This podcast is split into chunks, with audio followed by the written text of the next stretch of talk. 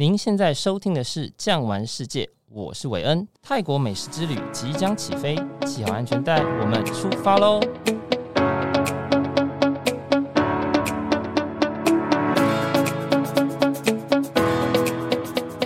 上一集我们请到了王善尧王副总来跟我们聊了很多关于泰国菜在做菜上面的秘辛。但是当你吃泰国菜的时候，你想不想知道真正的泰国人他们在吃饭的时候是用什么的方式呢？他们所用的器具、所吃的香料，到底内容是什么呢？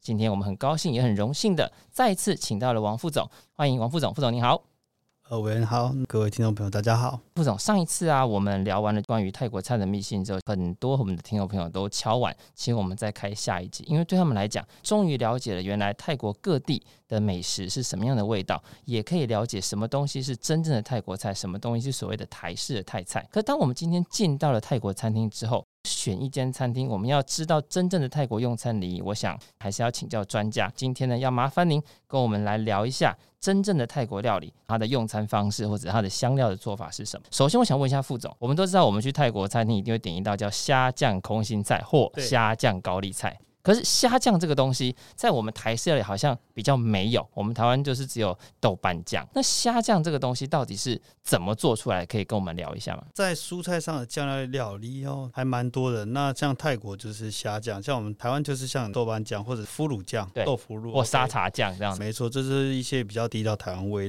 那在泰国，他们一定都是用虾酱，或者就是单纯用鱼露。那虾酱其实它的制作方式步骤不多，其实也不难哦。主要就是你有虾子的话，留虾壳，把它榨干或烘焙到干，把它打碎，或者是说用虾米或虾皮，它本身是干的，一样去焙炒它。再把它打碎，然后去带入一些油，一起去混合，然后去把它慢慢的低温油泡油炸的方式，把它的一个腥味整带出来，再加入一些蒜头跟香菜，然后还有鱼露这些调料下去混合。应该说我们现在餐厅都是用打的啦，泰国用果汁机搅打。对对，那在泰国可能就是用捣的，直接用那个那个钵对去捣，然后捣，然后跟磨，然后慢慢的去把它做出来。基本上虾酱来说，我觉得它的制作过程是不难的，可是重点就是它的味道是。很重的，做的过程当中，你的厨房可能也是会非常的臭，因为它会有一个很腥的虾味。呃，您有吃过这个台湾的虾米跟虾皮吗？就是那个味道，那在经过乘以一千加热，乘以一千是不知道有没有那么夸张哦，但是基本上它预热之后，你会整间都是那个味道。大家最害怕就是被虾酱喷到。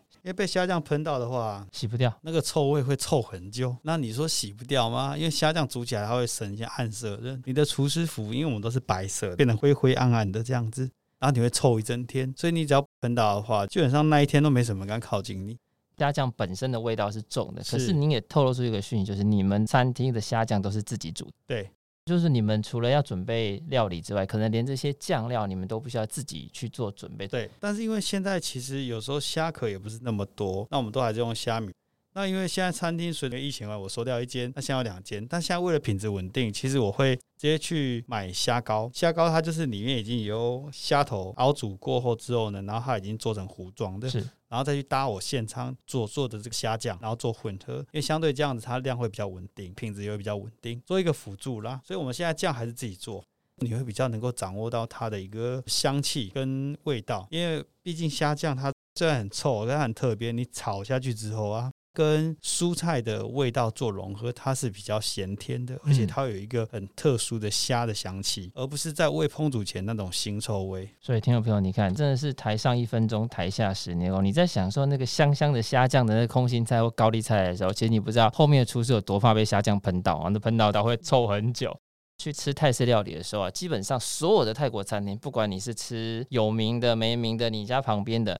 它那个盛饭的那个工具都是是铝做的吗？还是什么？我们不知道，就是一定是一个银的壶，茶杯也是一定是那种银色的。为什么？是因为泰国本身就是用那样的东西在装饭，这是一个传统吗？基本上来说，我想应该在二三十年前应该还算是。但是其实现在真的泰国人他们很少家里用那个锡锅在装东西。哦，那个是锡，不是铝。对，那锡，老实说，他们现在有部分人家里还是有。之前一起共事的同事，那他们家里还是有，但很少，因为他们可能就是有的话也是装的密密麻麻，因为他那个其实很容易变形。他们正常还是会跟我们一样，就是用瓷器，用杯子也是用马克杯，然后锅子也是正常，就是我们。他家里用什么，他们就用什么。在以现代来说，已经很少拿来用盛装的一个器具了。它通常会比较是在做一些活动上的摆设。台湾会拿来做使用，是在可能一些泰国一些活动或节庆上，我们会看到它有一些银器、锡器、金叮咚咚的一堆，对不对？叮叮咚咚，没错没错，真的形容的很好。金银，然后锡啊，甚至铜器。那也因为这样的一个刻板印象，我们就觉得像这是他们的文化元素，所以我们台湾餐厅就会觉得我应该要强化它，把那氛围带进来。但实际上，在泰国人眼里就会觉得你们在干嘛？我们拜拜，在我在摆，类似这种感觉。是，他们会觉得我们拜拜才有在摆的东西，你们拿在饭桌上面。所以我会看到，其实现在大家都知道，现在有新住民，然后有一些越南的配偶啊，或者是说有人也娶泰国人，他们就会开一些小店，甚至杂货店、小吃部。OK，然后你会发现它里面其实都很干净。很干净，并不是它环境很干净，而是它没有你讲的那些东西，没有什么叮叮咚咚的金银铜铁跟喜气。它有一种，反而是你会觉得六七零年代台湾会有的器具。寿咖碗就是那种传统的铁汤匙。你也不知道有没有吃过那个肉羹面啊？用那个平的那种铁汤匙。啊，有有有。对，他们就那种啊，筷子还是橘色跟绿色，就用那一种。然后越便宜越好。那你去泰国的那个街边小吃啊，其实是一样的。就是你要说它 low 吗？但我觉得它是很接地气的。你会觉得那就是才是真正的文化。这样一听就会恍然大悟说，原来在台湾的一些泰国餐厅，它其实用这些器皿，它只是想要凸显跟强化它餐厅的一些调性而已。真的，你们餐厅业负有非常重大的文化传递的任务啊！是，一旦传递到怪怪的，会让我们的听众会觉得，哦，原来这个世界是长这个样子，你知道吗？那副总，我想问一下，刚刚我们提到的，好，真的就像你讲，金银铜铁都是人家白白有的，其实人家根本没有这样用。那在餐具上，真正的泰国菜，他们的餐具上面，除了寿咖碗啦、寿咖碟啦，可是，在以前的泰国人他们在用餐的时候，可能还没有像现在西式的刀子进去。泰国人在用餐的时候，也是跟我们一样用筷子吗？用汤匙吗？还是他会有一些比较特殊的器具，或者是用手？他们主要使用的这个器具啊，就是用汤匙跟手会多一点。正常来说，他们可能最常吃的就是糯米饭。那如果没有，也是泰国香米。是。那他们通常都是会抓食炸过的肉，然后直接跟饭有点像寿司一样，他就用手去把它做结合之后就入口了。那通常都是肉跟饭，你就想象一块咸酥鸡，他拿着肉。然后他就把一球饭也捏起来，两个融合之后呢，就去沾那个酱，就直接吃，或者沾鱼露，或者滴柠檬汁。像上一集我提到，可能用汤去配饭，像这样的行为，他们就用汤吃。所以他们最主要是以汤匙为主，跟用手啦。但是现在其实变得比较进步，大家比较文明了，所以基本上用手的话，他们可能就是私下周围啊，都是自己人、自己的亲友，大概都是这样。可是，在一些外人或初次见面，或者是其他非本地的人。他们还是很礼貌性，会用到汤匙跟筷子。所以，真正的泰国这些比较传统的部分仍然是用手，并不是说哦，全世界只有印度才会用手，或者是像是中东地区才会用手。泰国本身也有像手抓饭的文化在，所以手抓文化在他们来说是很理所当然的。我想这跟我们著名吃饭哦，其实也蛮多都是用手抓的，或者是他用叶子包的食物。吃到后面也是得用手抓，是一样的概念，所以它是一个比较属于他们在地的一个风俗民情。你现在看在我们台湾的一些泰国人啊，他们也还是会这样吃饭。刚刚有提到我们现在经营泰国餐厅，我自己也做泰国菜，所以我难免都会跟一些泰国的人共事，他们其实也都是这样吃饭。哦，了解。那我想问一下副总啊，我们知道在泰国的餐厅现在大部分都开始往西方的方式，或者是会摆上很多的餐具。您在经营泰国餐厅的时候，有没有所谓的这种餐桌摆盘特色？我们知道就是譬如说法国人他们对于摆盘很要求，或者是我们的台菜可能你先上什么后上什么哦，西餐有三道式、四道式的文化，前菜、汤，然后主食、甜点什么的。那泰国有没有像这样的一个上菜顺序跟特色，可以跟我们听众朋友聊一下呢？其实啊，我先讲讲我餐厅啊，我在做这样的配置的时候，其实我会比较走向西式的方式。那现在已经很多餐厅都是这样，最主要是西式文化它冲击了这样台湾在地的文化，所以大家都会认为就是本菜要先上。但是泰国它其实是一起上的概念。刚刚在讲它的一些街边或路边摊，你在吃那些食物的时候，它基本上有什么就上什么。嗯。但是餐厅不行，以我们餐厅来说，你要去思考到餐厅的一个用餐利益，甚至我觉得在泰国的一些。指标性的餐厅，甚至他们也有米其林，都还是会注重一个很基础的国际礼仪，就是冷菜一定会先上。冷菜还是会先上，再就是会上炸物跟汤拼，他们会择一，因为有时候汤会第二道、第三道就上，所以我们还是会遵循这样子。所以这就回答你两个问题：第一个就是可能假如以用餐礼仪在我们这个餐厅类型的，它还是会遵照一个就是呃冷菜炸物。然后到属于汤汤水水的，甚至是像我们会出咖喱，然后到后面就是可能米食，然后到口味比较渐渐变淡的这样的方式去走。那泰国的话就是一起上。OK，刚好讲到一个关键嘛，就是像我们自己在台湾在吃饭，是不是汤都最后？对，正常来说是这样，没错。嗯，可是我刚刚讲他们汤要干嘛？配饭嘛。对对对。那你最后他怎么配饭？他怎么配饭？他饭都吃完了嘛。所以这就是我觉得文化不同，他们用餐的方式也不太一样。因为像他们其实也是很勤奋的一个国家，一个民族，所以基本上他们也跟我们在台湾以前务农的一个概念是一样。其实是有一种东西，其实没有太多的利益，就是直接上，然后一起吃，然后有什么就吃什么，有什么就吃什么这样子。对，正常来说他们家家户户的吃饭就很正常。在餐厅上的话，才会有这样的一个文化在。但是他们吃饭通常都一定是用右手抓食，他们不会去用左。左手。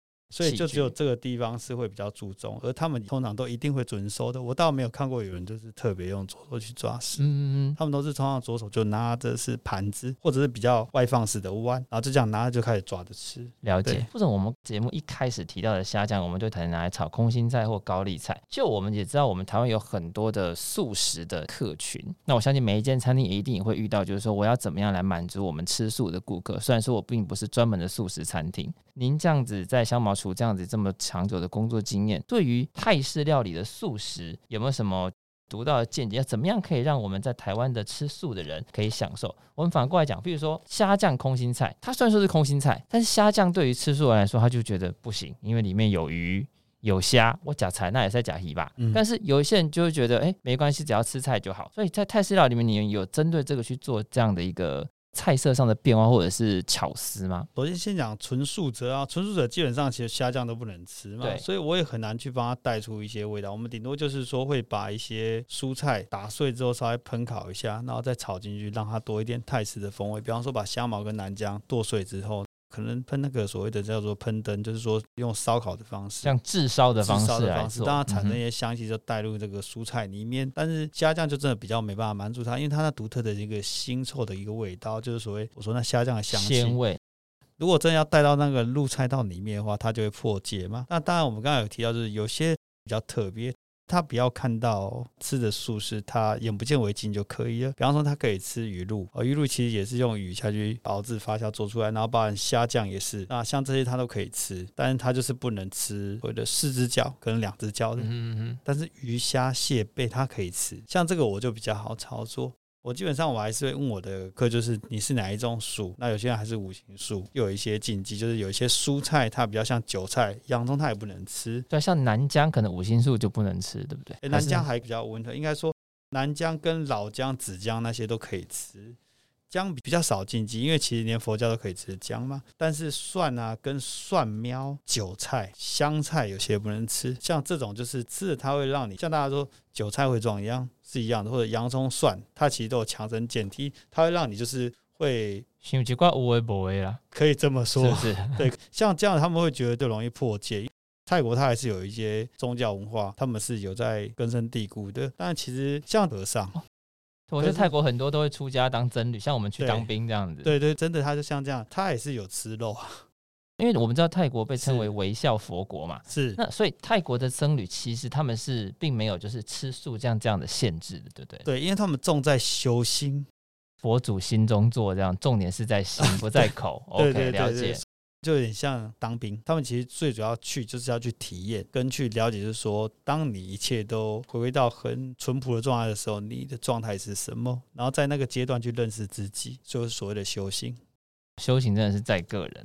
对。那副总，您刚刚提到了很多，就是譬如说南疆、香茅，甚至您自己本身的餐厅也叫香茅厨，对。可不可以跟我们介绍一下，在泰式料理里面最常用的几个香料的这个类别，可以跟我们聊一下吗？其实我们常常在餐厅做菜的时候啊，跟我们台湾籍的同事会说，就是三宝，还是我们的做菜的三宝：香茅、南姜、柠檬叶。这三样也是我最常挂在口中说的，因为这三样它是我觉得过往，因为我也做过中餐嘛，我在使用的一些食材跟香料里面，那我觉得跟它比较不重复的。比方说像我们刚刚讲到姜，那像我们做中餐会用到老姜，老姜跟南姜味道完全就截然不同。你说要谈到什么相似度吗？它就是淡淡的清香，它也谈不上什么姜，你咬起来它也不会辣。香茅的话，其实它的味道很特殊，像我就很喜欢。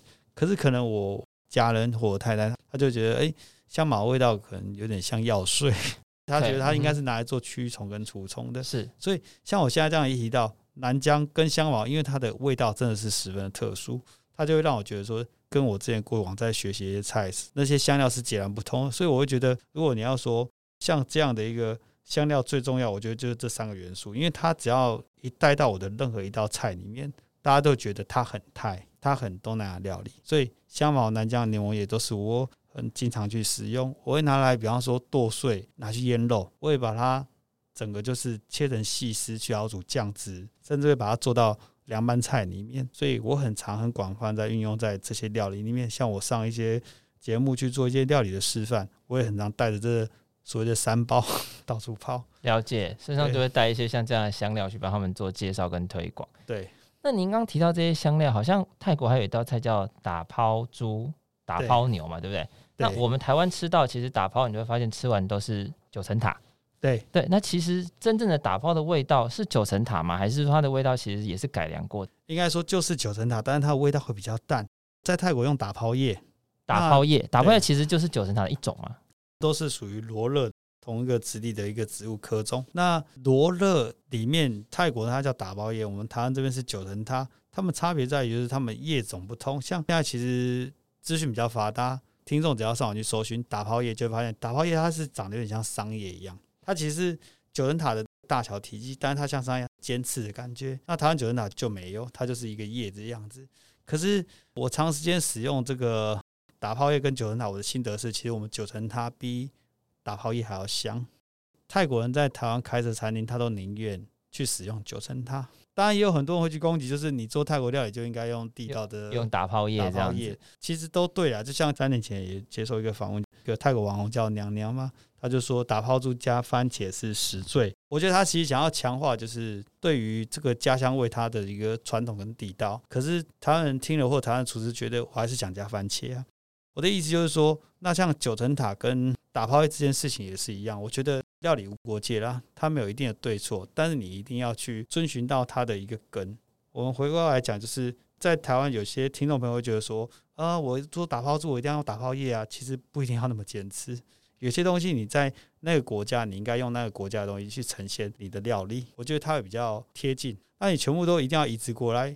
有时候它不一定能够做到被接受，那其实你把料理带过来就没有做到推广，我觉得意义性就更少。这是我的认知，所以我觉得做料理或者去推广料理，它有点像是宗教的传播者是一样的。你如果不入境随俗，然后你你不去了解它的文化，或者说你觉得你的国家跟你的宗教其实不能接受这个国家文化，你就很难去传递像这样的一个东西。没错，其实文化上的推广本来就是需要经过很多不断的协调、进步、冲击跟调整，才会造就现在的这些所谓的盛况。不过，我相信今年应该副总非常有感，因为这样的盛况完完全全被疫情所打乱了。我想，这个疫情它不单单是让观光旅游业也好，甚至让饭店，even 是连民以食为天的餐厅业都受到强大的冲击。那副总，您自己本身？刚好说，因为疫情的关系，本来三间香茅厨你收掉了一间，对，那是不是真的受到非常大的冲击？呃，冲击非常的大哦，因为我想这三年我们最常经历就是像二零二零年那时候发生，想说一个病它能多久？我们也经历过 SARS，但没有试过像 COVID-19 那么久的。像第一年大家就觉得疫情都会过去，餐厅的生意总会回来，所以第一年我们就咬着牙就算了。那时候我餐厅也没有收，就一路到了二零二一年。就我们就遇到三级警戒，我从来没想过餐厅会被停业这样三个月的时间，然后是完全不能让客人进来内用的那段时间，真的是我觉得我们餐饮业的黑暗就从那一刻开始。我们在前一年还想说疫情终究会过去，黎明终究会归来，结果我们又遇到这样的事情，跟内部的餐饮部的同仁去年这样讲，今年又遇到了。总不可能怎么样？这个人家说的无三不成立嘛，所以我们就说今年绝对会度过，所以就请大家相信公司，一起奋斗。那我们也痛定思痛，收掉一间餐厅，就今年还是这样。所以疫情说实在冲击真的非常大，而且餐饮业都来不及专心，你要突然变化成什么样的方式，其实消费者也不一定跟得上。像我现在服务业跟旅游业也是，然后就是让我们在我们这个行业里面受到很大的一个冲击。讲今年就好了，我们一个月的亏损就会吃掉我们至少半年的获利。一个月的亏损吃掉半年的获利啊？对，因为基本上都没有收入，所以其实餐厅非常的辛苦。但是有很多的餐厅，甚至是像饭店，他们都转做外带便当。那泰式料理它是适合做外带的吗？您如果做外带，需要去做什么样的调整或变化吗？呃，像我们做外带餐盒的话，因为我的客人都是会到店来取，但我有帮他们做外送。最主要来说，其实我们在设定这些菜式的时候，不外乎会尽量就是以一些可以保存温度的东西为主。然后像里面就便当嘛，餐盒尽量不会放太多的凉菜，因为凉菜会在便当里面会闷热，所以闷热的话，它可能就会受潮变软，而变得很难吃。所以我们可能会在便当设计上会是一些炸物，或者是说是一些烤物，或者是我们刚刚提到一些像咖喱像这样的东西哦，是，就是说用椰浆的，像这样汤汤水水，既可以保温，然后。不容易拆，所以在便当设计上面会以这些为主，用这样的方式去推餐盒。在这一趟疫情之下，确实让很多的白行白，尤其是餐饮业，我想经过副总刚刚说，真的是点滴在心头。但是我相信，就像您说的，作为一个厨师是有一个使命感的哦，不是说我单纯就是为了获利，我不单单是想要让我的客人可以吃到好的东西，甚至也想要把这样的文化传递过来。那我想要问一下，就是说。香茅除了这个品牌之下，您想要把泰国菜带给我们的用餐者什么样与一般市面上的一些泰国餐厅不同的感觉吗？您自己的对于这间餐厅的使命感是什么？像我的餐厅做的主要是属于泰国东北的地方的菜，泰国的这个四大菜系来说，我就属于泰国东北。那我最主要就想要推广，就是我所学习的，因为我师傅他也是东北人，他做的就是泰国东北料理。最主要在整个泰国餐厅的一个市场，我要做出的区隔，也就是说，我自己的使命就是因为我学的是这样东西，所以我就想要去推广比较地道的泰国东北料理的文化，包括我们刚刚提到一些东北菜的一些菜色。当然，不置可否，其实我也带入了一些泰国北部的啦，跟中部的也一定要有。可是我会尽可能去。强化泰国东北，不像我刚刚提到，就是东北菜有酸肠，酸肠是一样。像我就是还是会卖这个像这样超生的东西，这种概念是一样。就是最主要是要推广，所以聊着聊着，听众朋友会觉得说，哎，啊，你餐厅有像这样的接受度这么低的东西，你为什么要卖？因为你就是想推广嘛，你会希望让他们知道说，哎，你还是有卖很地道的东西，纵使你不能接受，我还是要摆在餐厅里面，让你们去了解这样子。所以，听众朋友，如果呢，您是对泰国东北的菜有兴趣，甚至想要体验一下泰国菜地道的文化，如果那一天你到的时候，副总有在的时候，你也跟他聊聊他对这个泰国菜整个的使命感的话，欢迎到香茅厨。今天呢，非常谢谢副总来跟我们聊所谓的泰国料理的文化，也希望下一次能邀请您上节目。谢谢大家，谢谢副总，谢谢，拜拜。谢谢韦恩，拜拜。如果喜欢今天的内容，别忘了帮我订阅，留下五星好评。感谢您的收听，我们下集见，拜拜。本节目由巨匠旅游制作播出。